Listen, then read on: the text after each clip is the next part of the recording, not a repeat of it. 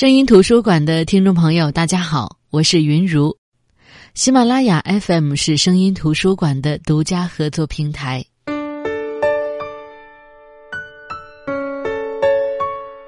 最近正在看的书还没有头绪，环顾了书架上那些已经看过但还没有和大家分享的书，也没有哪本书能够一下子吸引我。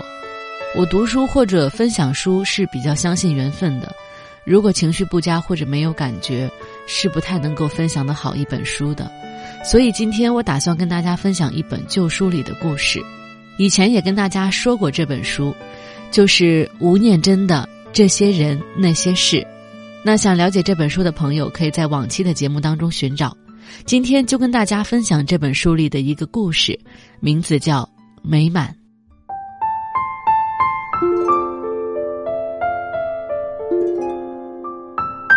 美满有两个丈夫，一个户口内，一个户口外，两个孩子，一男一女，也是一个户口内，一个户口外。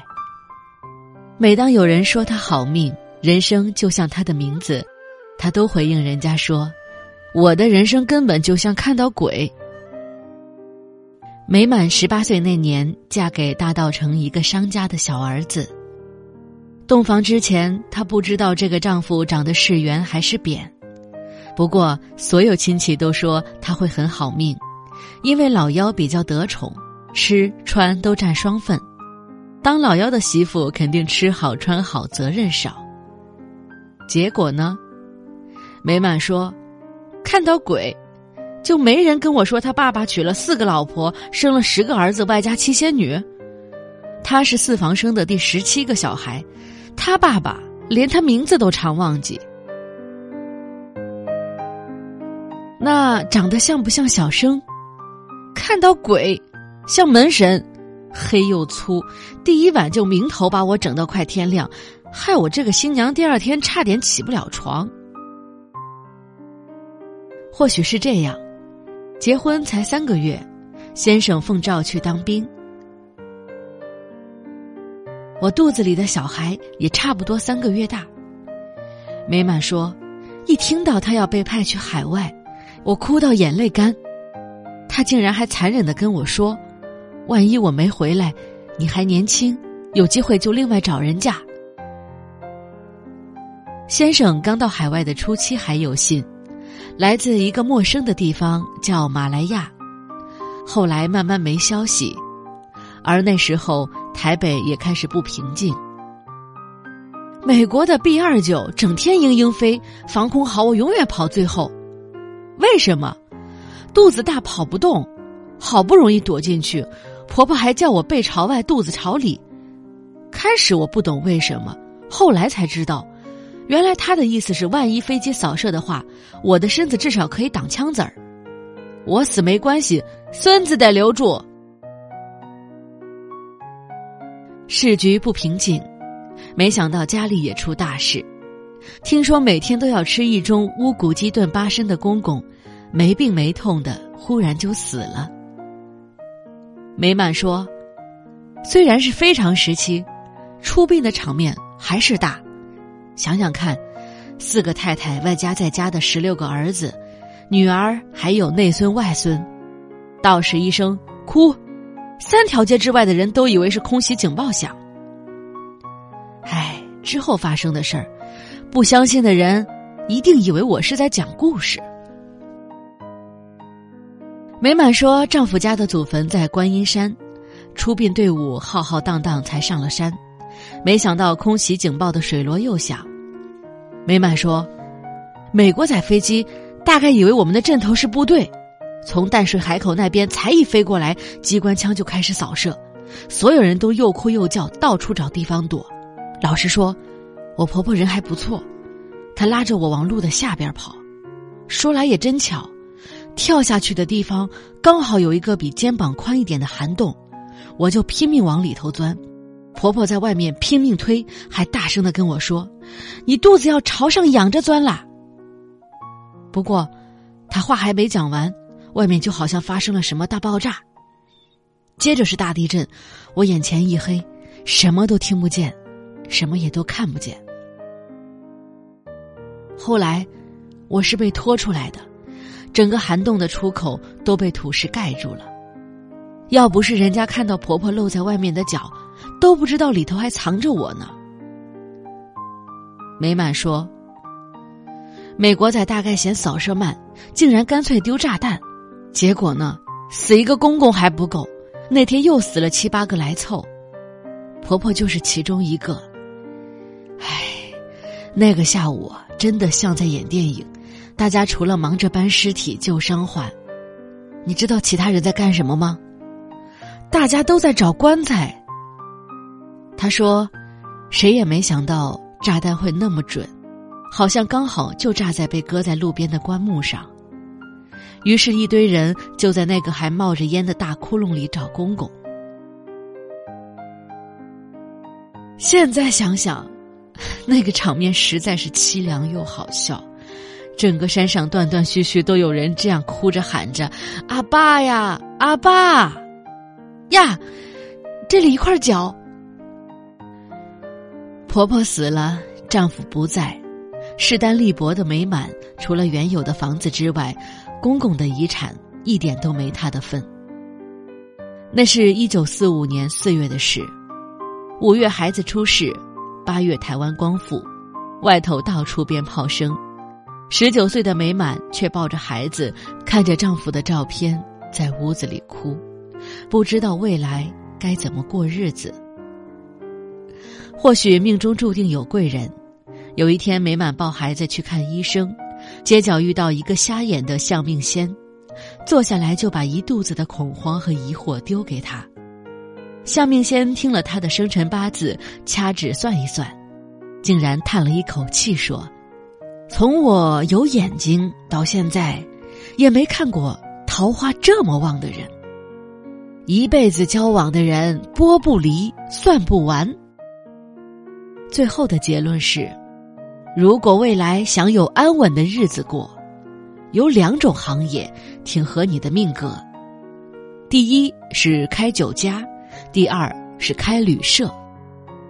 美满把相命仙的话讲给人家听，没想到连娘家的人都说：相命的话如果可以听，狗屎都可以吃。美满倒是着了魔般的地下赌注，卖金饰当本钱，雇工人把房子大改装。三个月后，以儿子的名字命名的富源大旅社正式开幕。当天第一个入住的客人正是那个相命仙，而且从此一住就是十五年。不但把旅馆的房间当成相命馆，也把旅馆当成自己的家。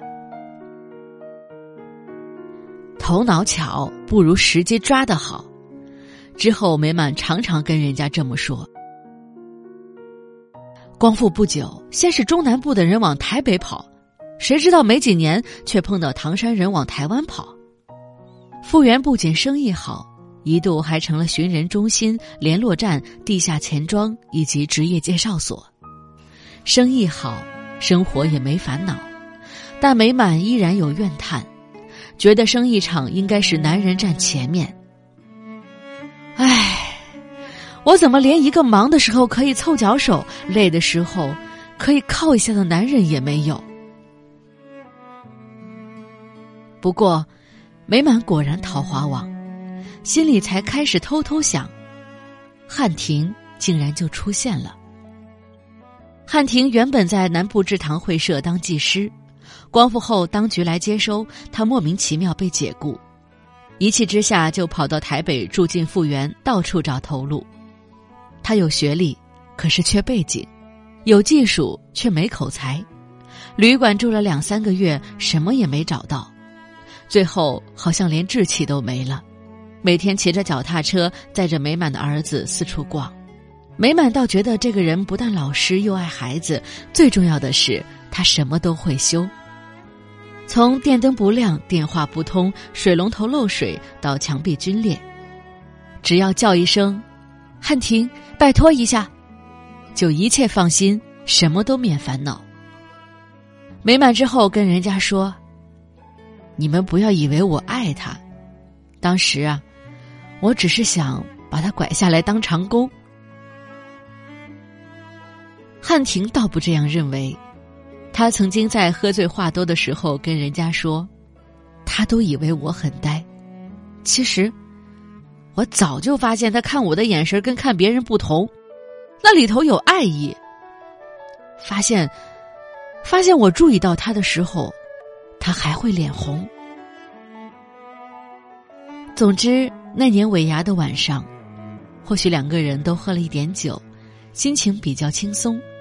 美满跑去敲汉庭的门，说年关近了，工作更难找，问他有什么打算。汉庭说自己也不知道，最坏就是回南部乡下种田养猪，死心当农夫。美满说：“如果这样，倒不如就在复原帮我忙吧。你看，我连尾牙也请你，可见我早就不把你当客人。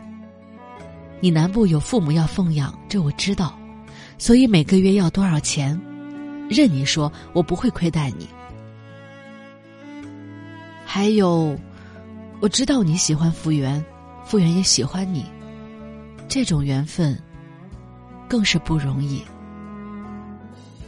回忆起这一段，汉庭说：“那时候他知道美满的意思，可是他还是在等最后美满会怎么表示。”据说美满最后是这样讲的：“他说，你看你现在也没收入，房间钱我也说的不好意思。如若不嫌弃，其实你可以来我房间住，跟我挤一块儿。”美满倒是大方承认，他的确是这样讲的。不过，他也说，住进来的第一晚我才知道，哼，不会叫的狗原来这么厉害，一咬人就不肯放开。人生走到透，美满常说很多事是注定的，别铁齿。当命中的某颗星辰走到哪个位置，该遇到的事儿，怎么也躲不掉。那是一九四九年夏天的事，也从那年秋天起，旅馆里天天挤满一大群南腔北调的唐山人，有人携家带眷，有人妻离子散。尽管来来去去都是不同的人，却都有同样的一种神情，叫茫然。不过，美满记得那女人抱着才出生不久的婴孩，半夜出现在眼前的时候。他在那张苍白虚弱的脸上看到的，仿佛不只是茫然，还有惊吓和绝望。招待员说已经告诉他没房间了，但那女人坚持不肯走，说她走不动了，而且需要吃些东西，逼一点奶给婴儿喝。美满说：“当妈妈的心情自己当然懂。”于是，让她在女人的通铺上先休息。然后下厨煮了一碗麻油蛋加面线给他吃，不过问他叫什么、从哪儿来，除了微笑之外，他却什么都沉默。一直到最后才跟美满说：“什么都不知道，对你比较好。”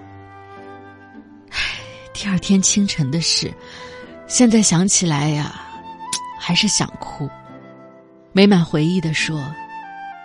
他才刚掏奶喂孩子，外头一堆军人就带枪冲进来。他把孩子抱给我，孩子没吃饱，开始大声哭。他倒是冷静的，从破包袱里掏一个龙银递给我，什么也没说，就扶着墙走出房间，跟那些军人说：“我在这里，不要动枪动刀，不要打搅人家睡觉。”那些兵把他的手折在背后压出去的时候，我我记得。我记得他还硬是挣扎的转头看了一眼，哎，只是不知道他是在看我，还是在看我手上的孩子。美满说之后，他被军人带去问了好几天，祖宗八代的事都问，但就是没人问起那个孩子。不久之后，新闻登了很大一篇，说有共产党的组织被破获，几个人都被枪杀了。管区的警员偷偷跟美满说。其中那个女的，就是从旅馆被抓走的那一个。那天半夜，等所有人都睡了，美满要汉庭照着报纸上的记载，把那女人的名字和籍贯“湖南长沙”写了一张白纸，贴到屋后的墙壁上，然后抱着婴孩跟他鞠躬、烧香、烧纸钱，并且跟他说：“哎，你会找到我，这是咱有缘。你的遭遇我不清楚的，不过现在你安心跟着观世音菩萨去就是。至于孩子，你放心，我会把他当成自己的女儿养。但是你在天上也要帮着顾、帮着看了。”屋里所有人都知道这个秘密，不理解的只有小复原。才四岁多的他，不知为什么只隔了一个晚上，那个原本都叫他红英仔的小小孩，忽然就有了新的名字，叫富美。而且说从那天起，她就是他的新妹妹。复原不懂的事情还有很多。那年过年前。旅馆的门前忽然出现了一个又黑又瘦、一脸沧桑的男人。他迟疑的看着坐在柜台里的人好一会儿，开口沙哑的说：“美满，我我阿哲了。”之后，复原记得现场所有人仿佛就像电影的定格一般，全愣住。好像很久很久之后，才听见美满激动的说：“复原，复原。”你阿爸没死，回来了。傅园说：“当时只觉得怎么会这样？不是才刚多了一个妹妹吗？现在，怎么又多了一个阿爸？”每每想起那段悲喜交集、哭笑不得的日子，美满都会说：“傅园只是搞不懂怎么多了一个阿爸，我是一下子有两个丈夫才尴尬。”阿哲刚回来的时候身体很差，请中医调理了很久，精气神才慢慢恢复，但整个人的魂魄好像都散了。白天不讲话，睡觉的时候却整晚讲梦话，甚至还会惨叫哀嚎。每晚摇醒他的时候，经常发现他一身汗，好像梦境里受到什么追逐或惊吓。有一天，每晚半夜醒来。发现失眠的阿哲手上竟然拿着好几根人骨在仔细端详，美满吓到连话都说不出来。没想到阿哲倒是温柔的跟他说：“别害怕，都是好朋友，我带他们回来的。”阿哲说：“早在日本投降前，他们的部队已经被盟军打得七零八落，溃散到丛林里，各自亡命。”战友陆续因为受伤、饥饿或疟疾死了，也没时间、没力气埋他们，只好把他们的手剁一只下来，生个火，把肉烧熟了，用刺刀削掉，往背包一插，继续跑。阿哲说：“现在烦恼的是，当初忘了做记号，乃至是谁的。”我已经分不清。美满说，他还记得阿哲在讲这些历程时那种温柔的语气和眼神。阿哲后来逃到一个深山的村落里，帮人家砍柴啃山。知道战争结束后，我反而走不了，因为我跟那里的一个女人已经有了孩子，总不能把人家丢下自己回台湾。要是你。你也不会这么做，是不是？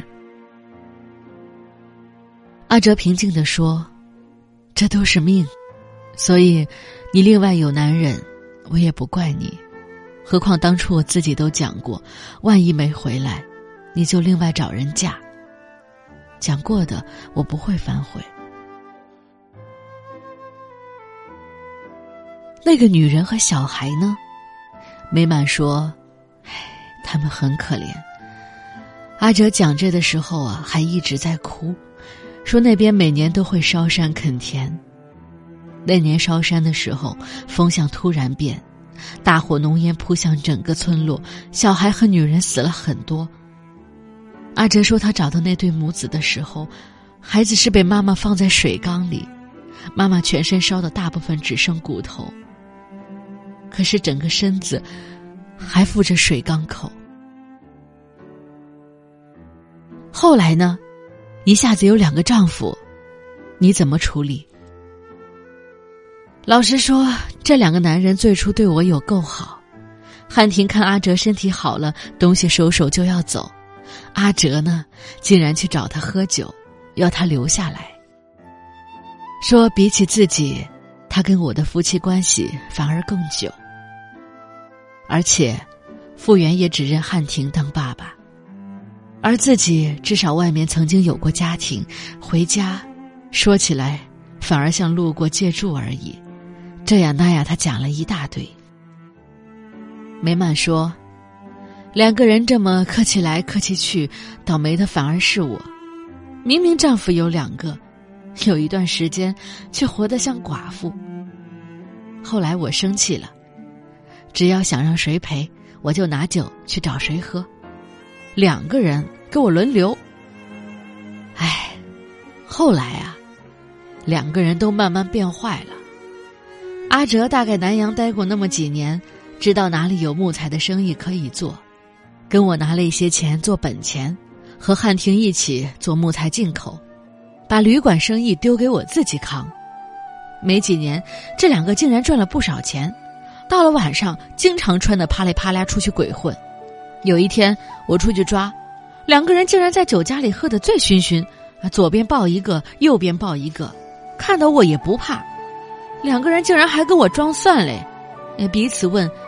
今天不是应该轮到你陪他，我放假吗？那是一九五七年前后的事，但经过五十年后，美满讲起来却还是一肚子火。他说：“哎，人间事啊，就像水，女人的头壳呢，就像海绵，碰到的就不会忘；哎，男人的头壳像孔固力，泼下去转眼干。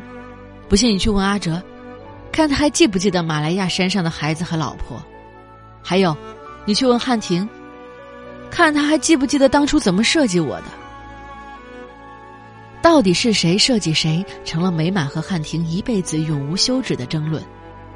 有时候，甚至连阿哲也会被牵拖进来，因为美满会抱怨说：“当初要不是没人乱设计，我这辈子也不会这么大坎坷。”不过，尽管嘴里老是这么叨念着。但他们心里各自明白，没有谁设计谁，说到底，都是时代设计了所有人。面对无法抵挡的命运，人们也只能逆来顺受，一如美满后来习惯的口头禅：“天意。”六十年代，南北二路数不清的年轻人涌进台北寻找发展的机会。美满几乎把那些短期投诉的年轻人当做自己的小孩，不但帮他们介绍工作，甚至还当起媒人撮合姻缘。美满说，这辈子经过美满做媒、保证美满的夫妻超过两百对，然而他私下最想撮合的一对，最后却以遗憾收场。他说的，是傅园、傅美两兄妹。美满和汉庭在一起的时候，并没有办户口登记。阿哲回来之后，美满当然也还是他的配偶，只是汉庭只好自立门户，而傅美则是他门户下的养女，和汉庭同姓，因此汉庭有时候会借故哀叹自己和富美都是户口外的外人，既不同姓又没有血缘关系，所以尽管富美从小就叫富源哥哥。但美满却始终认为这两个以后应该可以自然而然的送作堆。你说，自己养大的女儿成了媳妇儿，还有比这个更圆满、更让我放心的姻缘吗？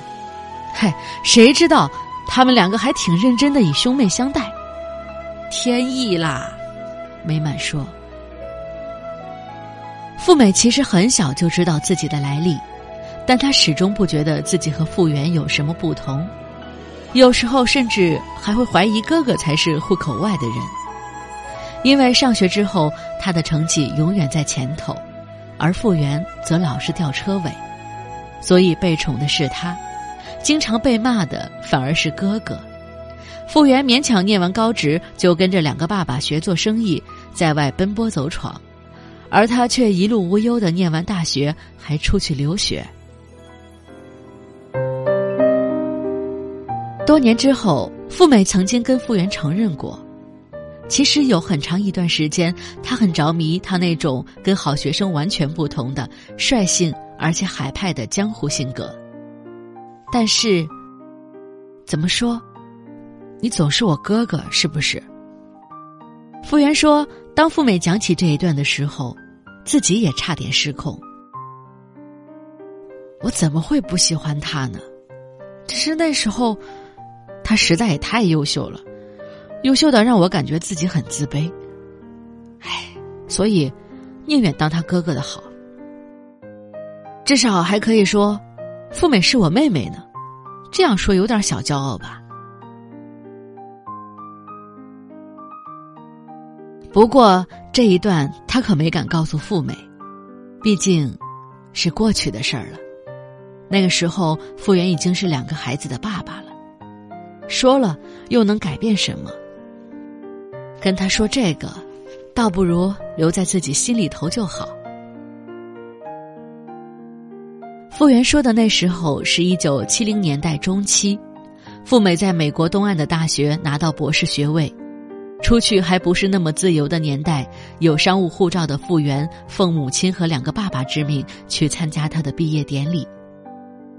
富美的博士论文听说和台湾白色恐怖的那段历史有关。他跟傅园说：“研究这个，是因为我想找到那个生我的妈妈的来历吧。”结果，他没找到，却反而找到更多跟他一样命运的妈妈。富源大旅社在一九八零年代中期结束营业，改建为住宅大楼，大楼的名字叫“美满人生”。二零零六年，富源帮美满办了一场盛大的八十寿宴。富美也带了美国丈夫和三个小孩专程回来。那时候，阿哲和汉庭都已经在几年前陆续往生。美满在观音山建了一个塔位，把他们两个放在一起，说以后自己也要住进去。三个人从来没在一起睡过，那种滋味。我就不信那两个死人不想试试看。美满很有把握的这么说：“时光一逝永不回，往事只能回味。忆童年时竹马青梅，两小无猜日夜。”相随。好的，这就是今天的声音图书馆。今天跟大家分享的这个故事，来自台湾作家吴念真的《这些人那些事》。好的，我是云如，这里是声音图书馆，我们下期再见。